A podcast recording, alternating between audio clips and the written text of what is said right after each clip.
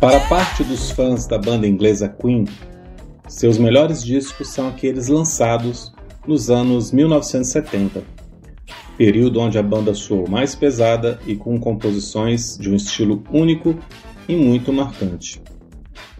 Outra parcela reconhece que o Queen continuou fazendo ótimas músicas nos anos 80 e 90, como The Game, Radio Gaga e Inuendo. Agora, praticamente todo mundo que conhece a obra da banda concorda qual é o disco mais fraco da carreira. Um disco que teria só uma música que se salva. Estou falando de Hot Space, de 1982, e é sobre ele o Drops de hoje.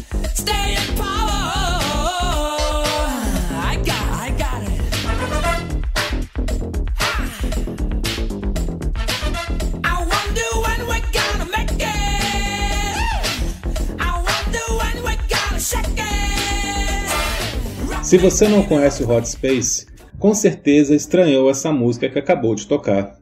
Ela é a faixa de abertura e se chama Stay in Power. Só por esse trecho já dá para imaginar a razão de Hot Space ser renegado pelos fãs do Queen. É uma faixa que poderia estar em Off the Wall do Michael Jackson. É um disco funk pop que em nada lembra o som clássico da banda. Essa é a pegada de boa parte desse álbum. Todas as músicas do lado A do vinil são baseadas em sintetizadores, batidas eletrônicas, guitarras discretas e feitas para pista de dança. Ou pelo menos, a intenção é que fossem tocadas em pista de dança. De onde veio esse som do Queen? Por que a banda mudou tanto seu estilo? Bom, não foi de uma hora para outra. O hard rock épico e operístico, cheio de excessos que eram tão presentes no começo da carreira, já vinha dando espaço para outros gêneros a partir do álbum News of the World, de 1977, e principalmente do jazz, de 78. The Game, de 1980, mostra de vez a banda sendo mais pop, com músicas curtas e feitas para tocar no rádio. Ali já não tem nada parecido com o som tradicional do Queen. Mas The Game foi o primeiro álbum do Queen a alcançar o topo da parada americana. Então a banda se sentia, digamos, autorizada a adentrar esse caminho do pop dançante.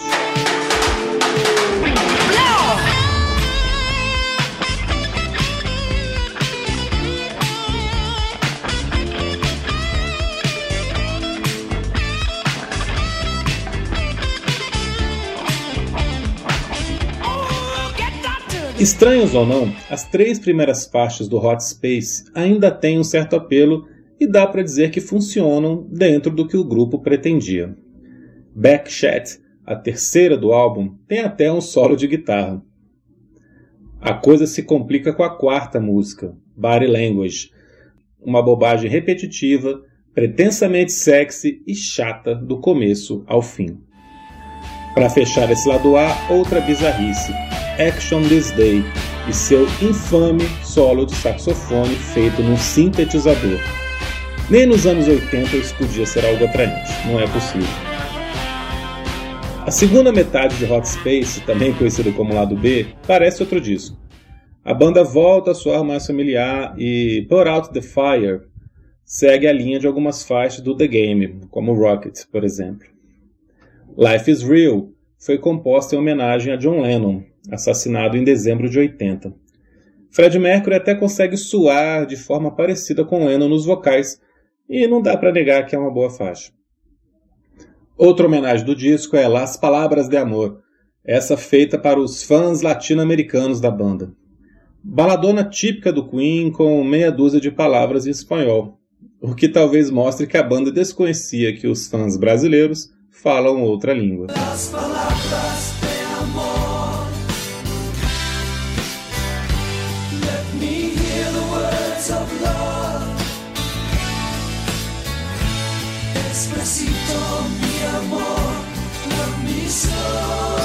Se o disco começou com uma música que tinha a cara do Michael Jackson, já perto do fim temos Cool Cat, que poderia estar num disco do Marvin Gaye. Meio soul, meio funk, e aqui pelo menos dá para dizer que a intenção de fazer algo dançante, meio sexy, chega perto de funcionar. Encerrando o disco, temos Under Pressure, aquela que se diz ser a única música que se salva no disco. Under Pressure soa absurdamente deslocada dentro de Hot Space. Primeiro, porque ela não foi feita para o álbum. É um single de 81, composto em parceria com David Bowie, que divide os vocais com Fred Mercury de forma magnífica. Em segundo lugar, porque ela é um assombro de canção. Épica, surpreendente, empolgante e impecável, do começo ao fim. As dez faixas anteriores de Hot Space parecem rascunhos, parecem feitas por outros músicos quando comparadas com Under Pressure.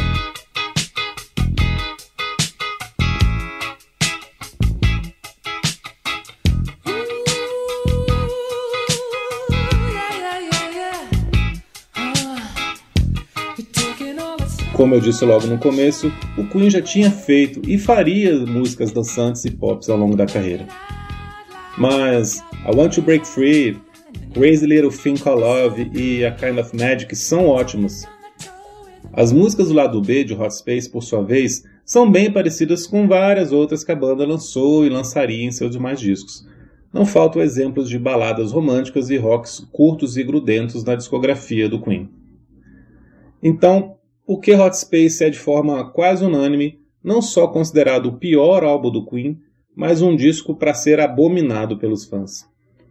Por quê? No fim das contas, o problema de Hot Space não é a mudança de estilo do Queen, mas porque, na verdade, a banda que apresentou seu mais fraco conjunto de canções em toda a sua carreira.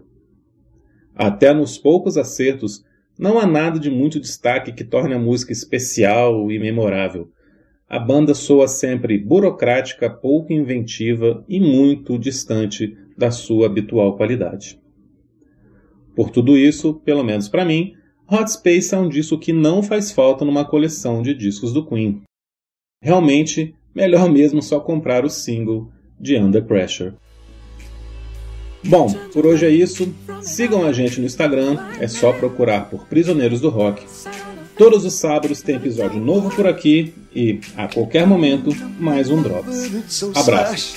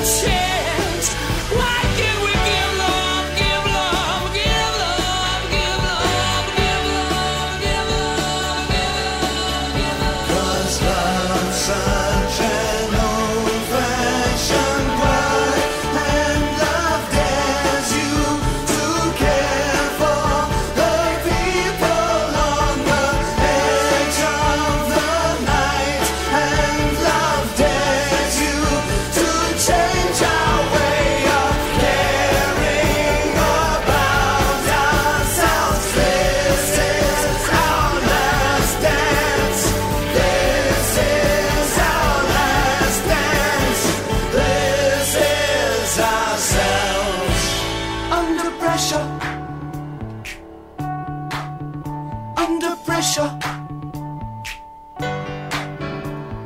Pressure.